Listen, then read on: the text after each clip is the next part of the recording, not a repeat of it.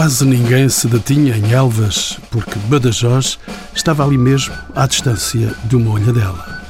Razões novas chegaram, entretanto, para obrigar os visitantes do património cultural a verem de perto esta maravilha construída por mãos humanas. E Elvas já não foi mais a mesma cidade depois do dia 6 de julho de 2012, data da classificação pela Unesco em São Petersburgo, na Rússia, como Património Mundial da Humanidade. Mas não se trata propriamente desta cidade alentejana, tomada aos mouros por Dom Seixo II em 1230, com os seus 8 mil habitantes e 25 mil no Conselho. Trata-se das muralhas e fortificações que a circundam, constituindo-se desde 1297 como a mais antiga fronteira da Europa. Elvas vive assim esse cunho militar. Assim se construíram quatro panos de muralha, dois islâmicos e um do século XIV, e a muralha abaluartada que hoje abraça o centro histórico. Somam aqui dois fortes, o de Santa Luzia, com o Luzidio Museu Militar, e o da Graça, caído em desgraça, a que se juntam os fortins de São Mamede, São Domingos e São Pedro. Destacam-se nesta envolvente militar as 20 igrejas e seis conventos, expressão do românico à contemporaneidade. Anda ainda na memória de muitos a decisiva Batalha das Linhas de Elvas em 1659, feita chave do reino desde o século XVII, e o aqueduto da Amoreira, com os seus 1843 arcos, a trazer água à cidade de mais de 8 quilómetros de distância. Não se esqueçam, por nunca, das ameixas de Elvas, acompanhantes da mítica Siricaia, trazida de Goa pelos militares portugueses. São nossos convidados Elsa Grilo, vereadora da Cultura da Câmara Municipal de Elvas, Ana Paula Amendoeira, presidente do ICOMOS Portugal, e Domingos Buxo, maratonista e professor catedrático do Instituto Politécnico de Porto Alegre, responsável pelo dossiê da candidatura de Elvas a Património Mundial, a quem pergunto pelas especificidades de Elvas enquanto sistema defensivo e construtivo. A exemplaridade é exatamente um dos valores pelos quais o conjunto das fortificações, a cidade em geral, eh, foi classificada. Que exemplaridade? Bom, desde logo porque eh, a cintura abaluartada que abraça a cidade e que foi desenhada por um padre jesuíta holandês de nome Cosmander, é hoje um dos melhores exemplos do sistema antigo de fortificação holandês. Portanto, há vários sistemas de fortificação, eles nasceram em Itália e depois uh, fizeram a sua migração para, para, a Ilha de Malta, a partir de 1530, e depois para a Guerra dos 80 Anos, para uh, os Países Baixos, onde uh, a Holanda esteve durante 80 anos a, a tentar a sua independência e conseguiu, face à Espanha. E havia de ser um jesuíta holandês a tratar eh, das uh, artes defensivas em Elvas. Pois é verdade. Eh, como jesuíta não admira, porque os jesuítas sabiam matemática e geometria, e, e nós estamos num período da história da arquitetura em que, como dizia o nosso Luís Serrão Pimentel, e como dizia Pagan e muitos outros teóricos do tempo, a arquitetura militar, a partir de meados do século XVI e já completamente no século XVII, era mais uma ciência do que uma arte. E os jesuítas eram filhos espirituais de um militar. Sim, mas estão aqui neste processo, aqui e noutras partes da Europa, porque tinham, aliás, quase o exclusivo do ensino em Portugal, eram deles os, os, colégios, não é? E, portanto, era necessário saber muita matemática, muita geometria para construir estas fortificações e, sobretudo, construí-las no terreno. É muito interessante uh, as fontes coevas uh, sobre a construção aqui da, das fortificações de Elvas. Uh, cito, por exemplo, os sucessos do cônego Aires Varela ou os comentários do capitão Luís de Azevedo. Luís de Azevedo diz assim: diz que no início isto era um caos, era um caos indigesto. Gastava-se dinheiro inutilmente, ninguém se entendia quanto aos desenhos e quanto às obras, até que aparece Cosmander, o tal uh, padre jesuíta, que começou ordenadamente, a partir aqui da, da zona do hospital militar, começa a construir consciência, não é? Uh, tudo isto. E começa a, a semear fortes. Por acaso, uh, tão bem, e, e dá-se o caso de estarmos num período da história militar em que qualquer outeiro à volta da cidade, dizia-se em termos militares, qualquer padrasto ameaçava a cidade. Ora bem, logo eh, em 1641, eh, vem um, um brasileiro de Olinda, um veterano de guerra chamado Matias de Albuquerque, que estava há cinco anos no castelo de São Jorge preso, acusado de, de ter perdido Pernambuco para os holandeses. Sempre os holandeses metidos no meio destas cenas dos dois lados, porque os holandeses estavam aqui a combater por nós, como os valões estavam a combater pelos espanhóis do outro lado. Isto é muito interessante. Mas no ultramar, é? nas colónias, eles queriam ficar com as nossas colónias, porque eram inimigos da Espanha. Portanto, isto é um jogo complexo a nível internacional. Bom, mas eu estava a dizer que esse Matias de Albuquerque tentou resolver o problema do padrasto que ameaçava mais diretamente Elvas, que é onde está o Forte Santa Luzia. E o que aconteceu no Forte Santa Luzia foi extremamente interessante porque o Matias de Albuquerque abriu umas minas, fez ali um reduto capaz de 300 soldados. Depois, esse reduto foi logo transformado numa estrela por um, um engenheiro chamado Sebastião Frias. Mas depois, um francês, são sempre estrangeiros, repare, um francês que era o engenheiro mor do reino, Carlos Lassarte, eh, não gostou, não gostou do desenho, não gostou do desenho, aliás, que um italiano chamado Hieronymo Rossetti tinha feito para substituir o anterior reduto estrelado e gera-se uma grande confusão, a obra ficou parada, o rei manda fazer uma junta entre este Carlos Lassart, o tal Cosmander, um outro francês, provavelmente nascido na Holanda, chamado Gillot, e ainda outro chamado Balesteiros, não se entendem, não se entendem sobre o que fazer ali no padrasto de, de Santa Luzia, até que aqui o comandante decide atribuir a Cosmander a responsabilidade. E é ele que decide fazer aquilo que ali está. E aquilo que ali está, voltando à sua pergunta inicial, qual é a singularidade ou qual é a exemplaridade, aquilo que ali está pode fazer reescrever a história da arquitetura militar uh, na Europa.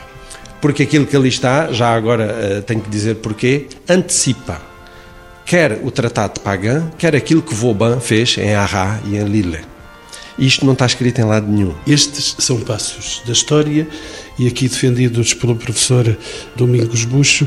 Deixa-me saber ainda, mas há mais sistemas defensivos semelhantes em Portugal. Não, não é só Elvas, a rainha das estrelas das fortificações. Quase todos os franceses que passaram a fronteira para nos ajudar, e franceses porquê? Porque os franceses também eram inimigos dos espanhóis, quase todos uh, faziam as suas fortificações com o método holandês ou italiano, se quiser, é quase igual.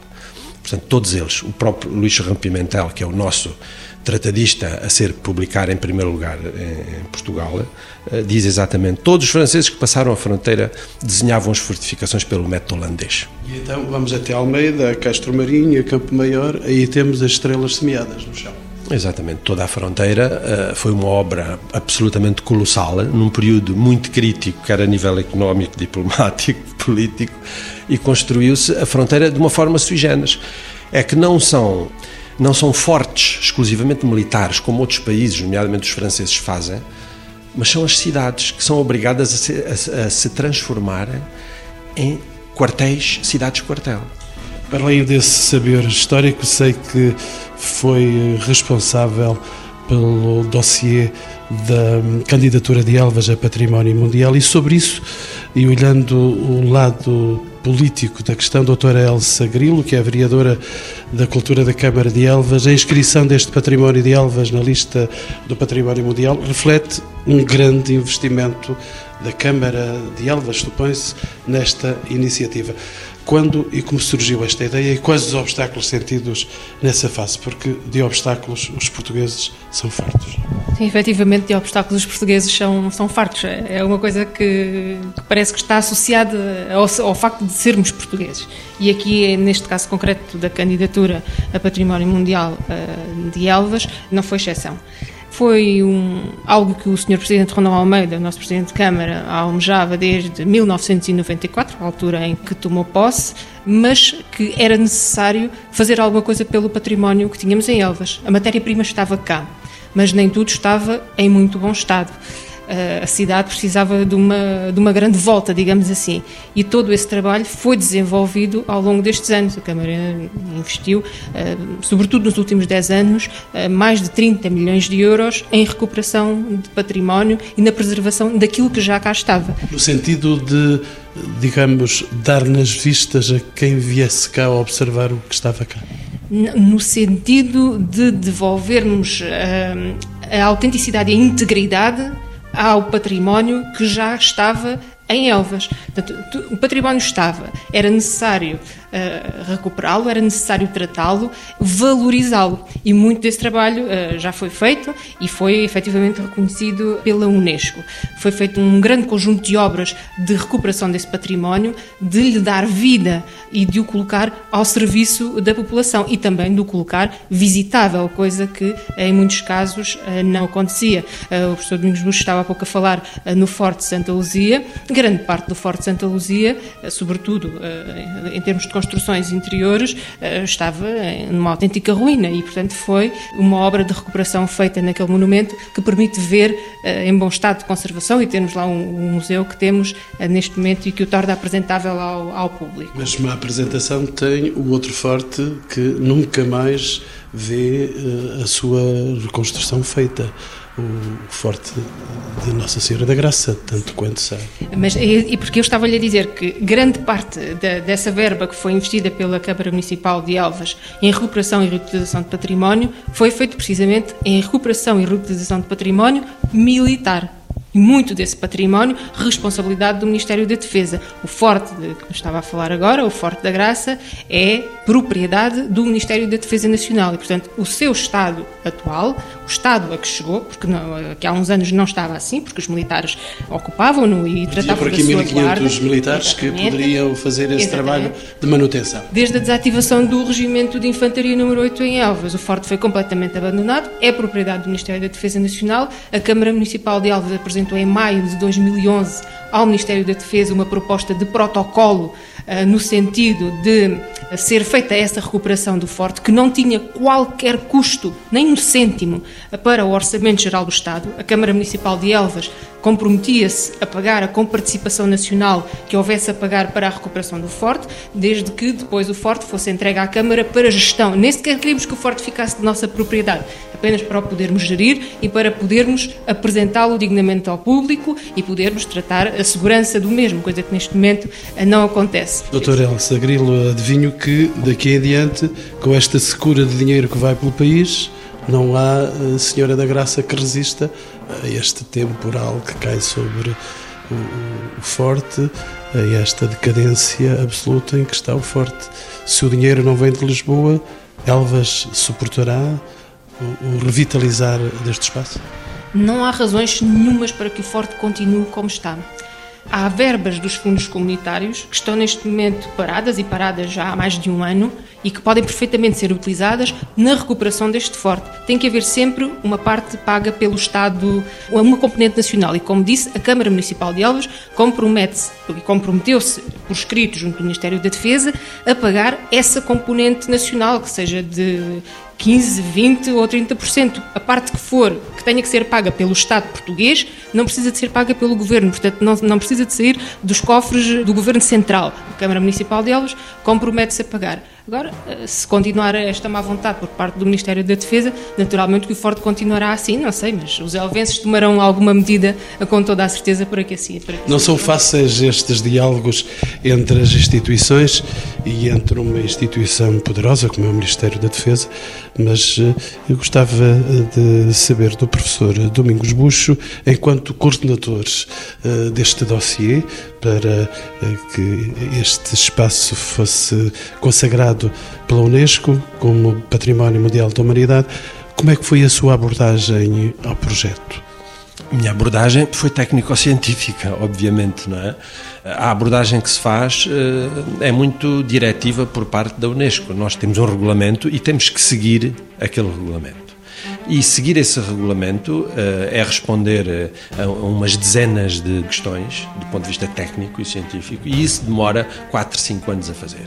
Quer dizer, o, com o processo todo, isso demora, demorou cerca de seis anos a fazer. É muito complicado. E ficaram muitas questões, mesmo do ponto de vista científico, que não, não havia tempo para as aprofundar porque elas não, não eram pedidas ou porque, por uma questão de prioridade, elas não se podia investir o tempo que agora estou a investir, neste momento, relativamente a muitos aspectos das fortificações. Mas quais é que foram os principais objetivos desta permita-me a expressão desta trabalheira que teve de aguentar? É provar, a resposta é objetiva, é provar cientificamente que o conjunto das fortificações de Elvas e a cidade quartel, como assim é considerada, de Elvas, cumpre um dos 10 critérios da Unesco. Basta cumprir um critério. E o critério que cumpriu foi o quarto, ou seja, uh, o, o valor universal excepcional que a Unesco exige que se prove uh, foi feito através da resposta ao critério quarto, em que se pede que se prove que estamos em presença de um conjunto que é exemplar como conjunto arquitetónico de uma determinada fase da história da Europa, da história da arquitetura militar da Europa. Foi isso que se procurou provar. Sei que numa fase prévia se equacionou uma proposta encabeçada por Elvas para que se integrassem as fortificações da Raia. Não levada a cabo, esta estratégia teria mais valias se ela fosse levada a cabo. Olha, isso foi uma estratégia em que eu uh, também trabalhei paralelamente entre 2006 e 2010. E abandonei esse, esse projeto. Abandonei esse projeto quando vi que, da parte das instituições que tinham que meter também mãos à obra, que tinham que dar a cara, que tinham que, no final de contas, executar o seu papel, eh, elas não estavam muito interessadas e a resposta era sempre: bem, nós não nos podemos comprometer porque nós fazemos parte do júri. Era isso que nos diziam, não é? E, portanto, quer dizer, foi um processo que ficou inquinado à partida, porque logo nas duas reuniões que se fizeram, uma em Badajoz e outra logo a seguir em Elvas, a Unesco eh, foi eh, convidada a estar presente para discutir a ideia e, e, não esteve presente nem numa reunião nem noutra. Começou logo por aí. E depois eh, de várias reuniões efetuadas, chegávamos sempre ao mesmo ponto, quer dizer, não se decidia, quem tinha que decidir não decidia, porque não, não era Elvas nem as outras, os outros municípios que iam decidir, por exemplo, que fortificações é que deviam entrar. Dito de outra maneira, que é mais complicado, quais as fortificações que não podem entrar, não é? Isto tinha que ser feito pelo Ministério da Cultura, que é quem, no âmbito da Lei de Bases do Património, tem uh, o dever de fazer a avaliação e a classificação do património. E entraram todos os fortes uh, aqui de Elvas? Não, não entraram nem deixaram de entrar. Não se avançou, porque nunca se constituiu uma comissão técnico-científica internacional, nunca se definiu quais as fortificações que entravam ou dito de outra maneira, que não entravam, nunca se definiram os ciclos. A, proposta inicial de Elvas, que era de ser uma candidatura em série por ciclos, em que o primeiro ciclo seria constituído por Elvas, que tinha o dossiê feito, também não foi aceite essa proposta inicialmente. E, portanto, eu, em 2010, saí, abandonei esse projeto. Portanto, informei a Câmara Municipal, informei o meu colega António Campezinos, eh, que estava comigo na dinamização desse projeto, informei-o que para mim chegava. Em 2010 saí, não sei o que aconteceu de 2010 para cá, mas eu só fui até 2010. Ana Paula Amendoeira é presidente do Icomos português. Eh, sendo a fronteira portuguesa uma das mais antigas da Europa, faria sentido prosseguir com esta ideia envolvendo até os dois países? Bem, aquilo que, que, o, doutor, que o professor Domingos Buxo acabou de, de, nos explicar, de facto, pode levar a crer que se calhar não, não será digamos, um projeto com futuro. No entanto, eh, isso é, são as questões das, das dificuldades, digamos, políticas e, e, de trabalho em conjunto com que nós sempre nos deparamos aqui nos nossos territórios do Sul. Não, não somos muito. não trabalhamos muito bem em conjunto, infelizmente. No entanto, o facto de não ter corrido bem até agora não retira o valor da proposta e do projeto, que seria um, um projeto até de alguma forma inovador e pioneiro no quadro internacional das, das, inscrições na lista do Património Mundial da Unesco. Isso que eu lhe perguntava, numa altura em que se assiste a uma quase massificação dos sítios classificados como património mundial. Justificar-se-ão ainda novas propostas que estão a surgir constantemente com várias linhas de orientação, mas que vão surgindo uh, no cotidiano. Bem, esse é um, é um tema bastante polémico e que levaria muito tempo a discutir, porque, como imagina, em termos internacionais, às questões geopolíticas que cada vez têm uh, vindo a, a, ter mais importância nestas questões do património mundial e da Unesco e que muitas vezes ultrapassam os valores científicos e técnicos dos sítios em causa. E, portanto, é uma dimensão da qual muitas vezes não se fala, da dimensão geopolítica do património mundial, mas que cada vez tem mais protagonismo e cada vez é mais responsável no processo de tomada de decisões. E, portanto, cada vez mais a lista está desequilibrada, a lista do património mundial no sentido geográfico, principalmente em termos geográficos, ou seja, a Europa tem a grande fatia dos bens uh, inscritos na lista do património mundial e continua a ter e continua a aumentá-la, embora no discurso oficial e nos documentos oficiais que são aprovados pelo Comitê se esteja sempre a enfatizar o facto de ter que se equilibrar a lista em relação às outras regiões do mundo, ou seja, a África, os Estados Árabes, a Ásia e a América do Sul, porque a Europa e a América do Norte, os Estados Unidos da América e o Canadá fazem um bloco. Mas há, de facto, e... mais-valia pelo facto de estes lugares, estes espaços, estes monumentos serem classificados pela Unesco? A Europa tem a grande fatia dos bens inscritos na lista, mas é preciso dizer que o conceito de património mundial é um conceito ocidental e que se baseia no património do Ocidente e, portanto, aí no património físico. E, portanto, logo aí, a própria definição do conceito de património mundial leva, pela sua própria evolução, um desequilíbrio natural da lista. E, portanto, nós não podemos penalizar constantemente também os sítios europeus e dizer que já não se devem inscrever mais sítios, porque continua a haver essa vontade da parte principalmente das instituições políticas de, de, dos vários países europeus. E portanto aquilo que a Unesco tem tentado a fazer de alguma forma para obviar esse problema porque é um problema complicado internacional e geopolítica é importante. Há tendências e, neste e, campo. Exatamente. Aquilo que a Unesco tem tentado a fazer de alguma forma para tentar equilibrar não impedindo a Europa de inscrever sítios é de criar novas categorias que no fundo ultrapassem aquelas categorias que já estão um pouco eh, saturadas, como por exemplo as catedrais, as cidades históricas, notar que a Elvas não é uma candidatura de, de, cidades históricas e, portanto, até nem entra muito nessas categorias que já estão saturadas. Portanto, o caso de Elvas até foi um caso, uh, de alguma forma, ver preencher uma categoria que até nem está muito sobre-representada na lista do património mundial, que é, que é das fortificações. Não é das mais sobre-representadas e, portanto, para nós, Portugal, Uh, até é, é, foi um caso, digamos, de equilíbrio dentro do, do, do conjunto dos nossos bens que, do património mundial portugueses. Elvas até veio contribuir para o equilíbrio da nossa lista, se quisermos. Ana Paula Mandoeira, deixe-me então saber do, do professor Domingos Buxo, podemos saber então qual é o modelo de gestão definido para a marca Elvas Património da Humanidade? Estamos a falar do plano de gestão plano de gestão, que era um, um, elemento do dossiê que não era pedido aqui há uns anos, agora uh, é-o com grande insistência, não é? Quem é que nestes dias não pede modelos de gestão? De forma que aquilo que está no dossiê é que se constituiria um gabinete das fortificações de Elvas para a gestão direta e imediata, a concessão de projetos, a gestão de projetos relativos às fortificações e uma outra entidade mais voltada para uh, como entidade consultiva relativamente àquilo que se fizesse. Também se pensou numa fundação, pensou-se numa empresa pública quando se discutiu que entidade uh, iria fazer essa gestão. Hoje sabemos. As fundações já andam em falência. Estão as empresas públicas idem. Portanto, aquilo que se irá fazer é uma adaptação às condições objetivas não é, que existem em Portugal, mas que a doutora Elsa poderá explicar melhor que eu. Doutora Elsa, eu gostaria de saber então quais são os meios de financiamento previstos. O acesso a fundos comunitários e ou internacionais está previsto como uma estratégia aqui neste caso? Também.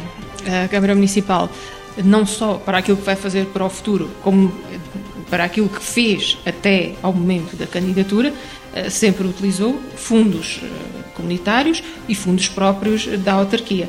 São essas as fontes de financiamento que temos à nossa disposição, uma vez que, sobretudo nesta fase, sabemos que não contaremos eh, com coisa nenhuma por parte do Poder Central em termos financeiros para recuperar, eh, seja o que for.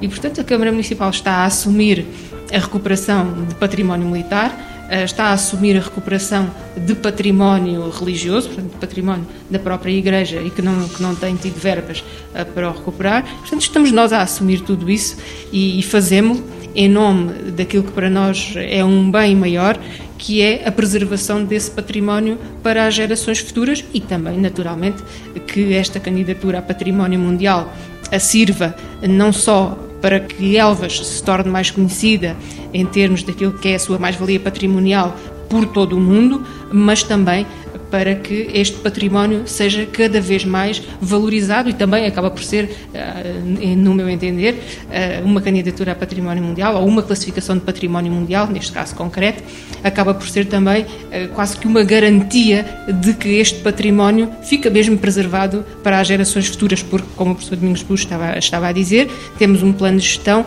plano de gestão esse que temos que cumprir e o cumprimento desse plano de gestão garante precisamente isso. Ainda não passaram 100 dias sobre a classificação do património de Elvas, já sentem diferença na presença de visitas de turistas, de gente que vem aqui observar aquilo que nunca viu? Imensa. Mesmo antes de começarmos a fazer qualquer tipo de promoção, eu posso lhe dizer que se verifica um acréscimo de turistas na ordem dos 300%. E, portanto, isso já, já acaba por ser uh, extremamente significativo. E, como lhe disse, ainda nem sequer começámos a fazer uh, a promoção de que Elvas foi classificada como património mundial. Por outro lado, do, Domingos Bush, o professor Domingos Bush, pode a classificação de Elvas acarretar efeitos positivos na recuperação do, dos monumentos afins que se encontram na região, como, por exemplo, os de Campo Maior? Quer dizer, é uma, é uma consideração um, um bocado complexa, não é? É evidente que o, o prestígio que se ganha, a honra que se ganha tem que se assumir, portanto, é uma honra, é uma responsabilidade, é uma oportunidade. É? Uma candidatura, quando consegue atingir os seus objetivos.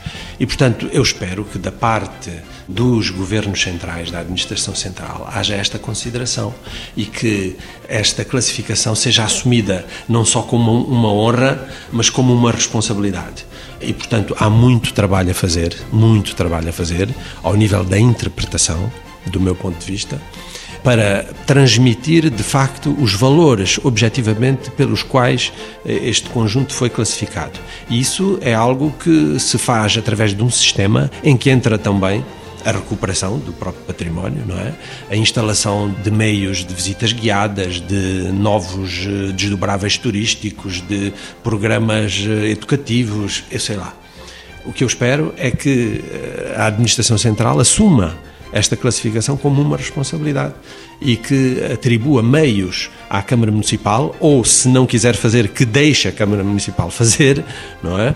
Para que a valorização, para além da classificação, a valorização se faça uh, nestes termos. É? E para que os rios de turistas para aqui orientem os passos, porque se calhar antigamente Elvas não era tão sedutora, a cidade, porque se calhar estava Badajoz à vista. Sim, Elvas sempre foi considerado uma cidade de passagem e não, não de paragem.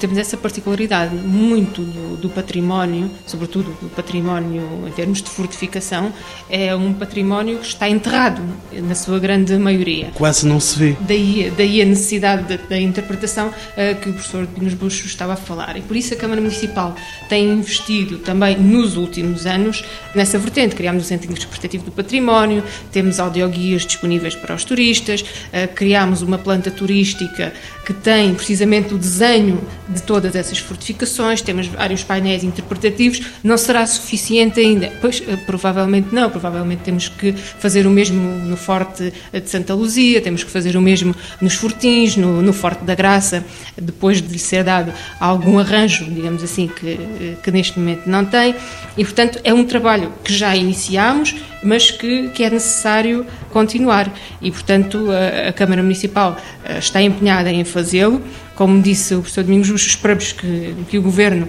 assuma também a sua cota parte da responsabilidade, embora eu, por aquilo que tenho assistido até ao momento, duvido muito que isso venha a acontecer, mas pronto, nós, em termos de Câmara Municipal, cá estamos para assumir aquilo que são as nossas responsabilidades. Professor Domingos Bush, vai em crenças destas? Sim, obviamente. É? Esta Câmara Municipal tem uma enorme dinâmica, como toda a gente reconhece. E, portanto, aquilo que se disse em relação ao Forte da Graça é exatamente uh, aquela máxima ou fazem ou deixam fazer, não é? Mas alguma coisa tem que ser feita porque o Forte da Graça está esventrado, está ao abandono. Felizmente é um forte tão bem construído que, do ponto de vista estrutural, é quase indestrutível. Valha-nos isso, do ponto de vista estrutural. Mas não chega, não é? Porque o Forte da Graça precisa eh, de facto de estar disponibilizado à visita turístico-cultural, à visita educativa, não só aos especialistas, e para isso tem que ter segurança, tem que estar limpo, tem que ter um sistema interpretativo próprio. E o Unesco não deixou reparos às condições em que vive esse forte? Sim, claro. Uma das recomendações é exatamente essa, que se eh, disponibilize o Forte da Graça, que se lhe dê uso, seja ele qual for, porque é a única peça, digamos assim, do conjunto das fortificações que está abandonado, não é? E está abandonado porque ele é propriedade e é gestão do Ministério da Defesa. Doutor Elsa Grilo, a população foi ou será envolvida neste processo? Sim, com toda a certeza que sim. A população sentiu um grande orgulho com, com a questão da, da classificação de, de, património mundial. Nós procurámos, ainda antes da, da, classificação propriamente dita, ao longo do processo em que, em que se foi desenvolvido o dossiê, procurámos desenvolver um conjunto de iniciativas que envolvesse a própria população, para que as pessoas também começassem a sentir, já antes, orgulho desse mesmo património, porque Elvas, como cidade militar que sempre foi, a população olhava muito para o património de uma forma utilitária. Portanto, foi um património eh, que para eles era usado e, portanto, não tinha propriamente esse valor de património. A partir do momento em que os militares foram abandonando Elvas e abandonando essas estruturas militares, porque estamos aqui a falar de uma cidade de quartel, todo o centro histórico enquanto cidade de quartel, a partir do momento em que os militares foram abandonando Elvas enquanto cidade de quartel, dizia eu, a população teve que passar a encarar esse património de outra forma. E aí nós fomos desenvolvendo um trabalho que procurou uh, fazer essa ligação. Daí, como dizia, o, o grande orgulho que a população sentiu uh, após a classificação de, de, património mundial. E sabem, e nós uh, temos repetido isso muitas vezes, e, e, a população está ciente disso, que tem, a partir de agora, uma responsabilidade acrescida na, na sua preservação. Professor Domingos Bush, sabemos que os modos de fazer guerra mudaram e, e estas fortificações, a dizer que ficaram um pouco para trás, mas se fosse necessário dar uma corrida aos nossos hermanos espanhóis, acha que estas estruturas militares eh, eram capazes de comportar bem? Neste momento nós temos é que correr de mão dada com eles e não dar-lhes corrida. Mas em termos de fortificações, Todas as fortificações uh, neste momento são injustificáveis. Aliás, já o eram no século XIX. É? A arquitetura militar é, é, resultante de um diálogo, mas um diálogo de, titãs entre ataque e defesa. A partir do século XIX não havia fortificações que resistissem à artilharia. Ponto final. Deixaram de se fazer. Doutora Ana Paula Amendoeira, presidente do ICOMOS português, poderá a classificação inverter a classificação do Unesco poderá inverter a tendência de desertificação do interior deste nosso país? Peço permissão para voltar um pouco atrás. Quando se estava a discutir aqui as questões da falta de resposta do Estado português em relação à conservação do Forte da Graça e outros, queria referir, porque eu penso que é importante fazê-lo, que as candidaturas de qualquer bem a património mundial da Unesco são feitas pelos Estados-parte não são feitas pelas autarquias, nem pelas câmaras, nem por câmaras municipais, nem por juntas de freguesia. São os governos dos países que têm a responsabilidade de apresentar o dossiê e de zelar pela conservação do bem perante a Unesco.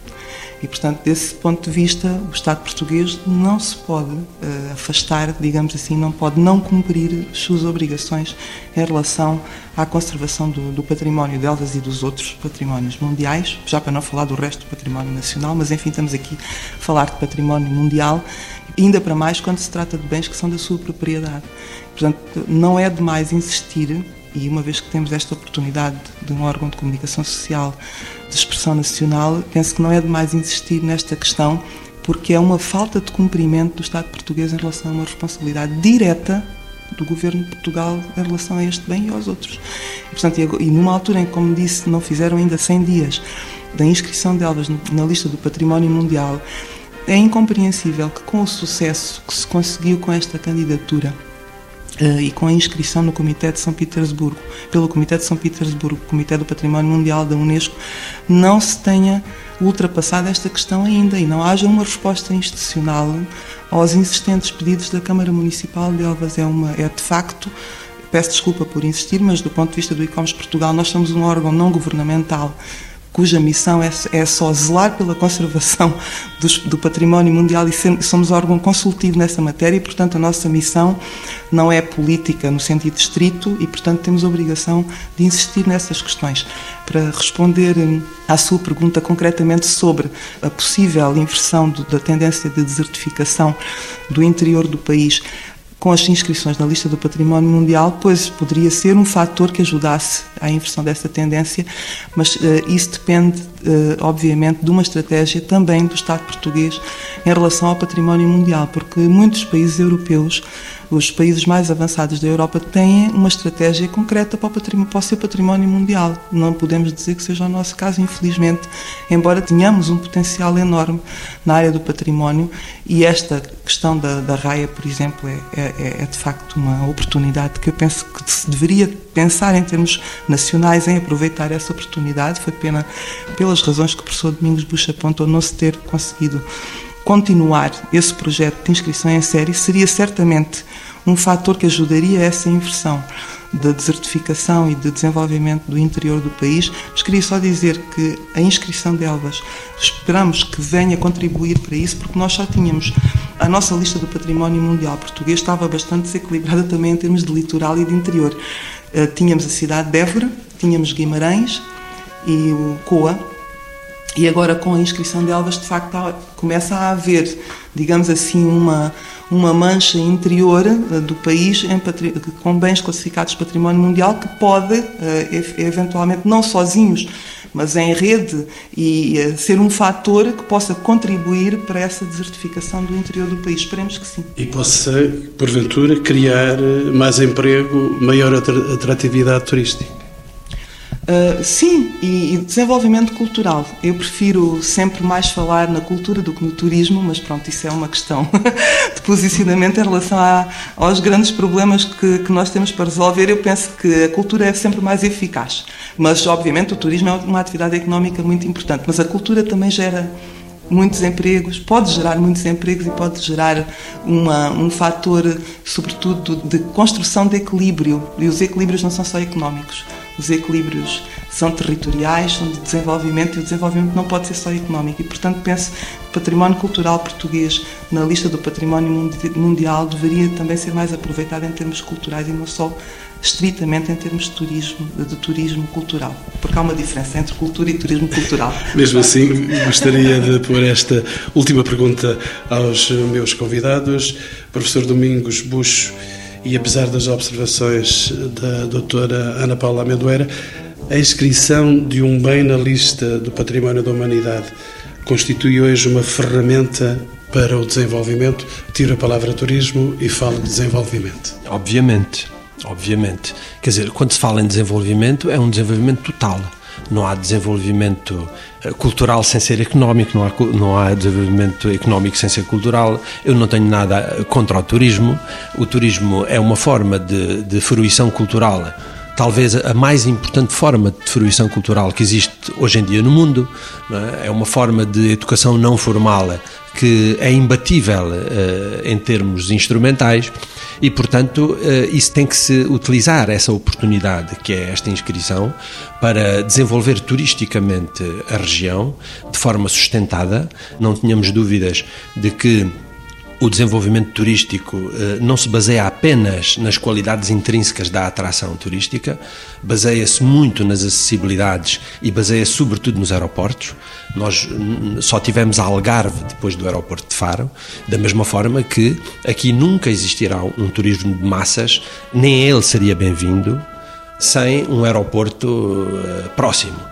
Portanto, há, há questões ao nível da, do desenvolvimento turístico das atrações que não dependem apenas do valor intrínseco das atrações, dependem de outros fatores completamente eh, à margem até da cultura, que são, que são os transportes. Doutora Elsa Grilo é vereadora da Cultura da Câmara Municipal de Elvas.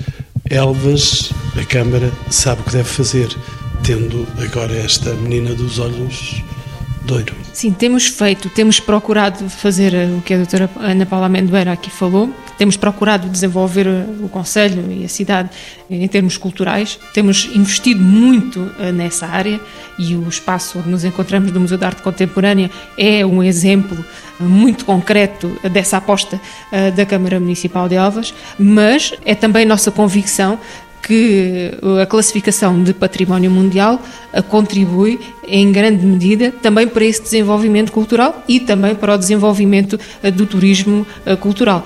Também é essa a expectativa da população. Creio que é a expectativa das populações de todos os sítios e de todas as cidades que eh, conseguem uma classificação de património mundial. Naturalmente que a Câmara Municipal de Elvas vai desenvolver o seu trabalho. Muito desse trabalho já está esquematizado no plano de gestão, fez parte do dossiê de candidatura e, portanto, é o trabalho que, que vamos desenvolver com as entidades competentes uh, de turismo em Portugal, que é o, a entidade regional de turismo uh, do Alentejo e também as entidades nacionais que têm essa responsabilidade acima de tudo, acima até do próprio poder local. Ana Paula Amendoeira, presidente do ICOMOS em Portugal. A Unesco vem outra vez por aí fazer classificações? Esperamos que sim, se correr tudo bem para o ano eh, poderemos ver inscrita na lista do Património Mundial da Unesco a Universidade de Coimbra. Essa é a caixa do programa Encontros com o Património. pois, é, sim, pronto, é, já agora para informar o, o público, se não houver nenhum problema, como esperamos que não haja, será em junho, fim de junho, princípios de julho, teremos essa, mais essa boa notícia para Portugal.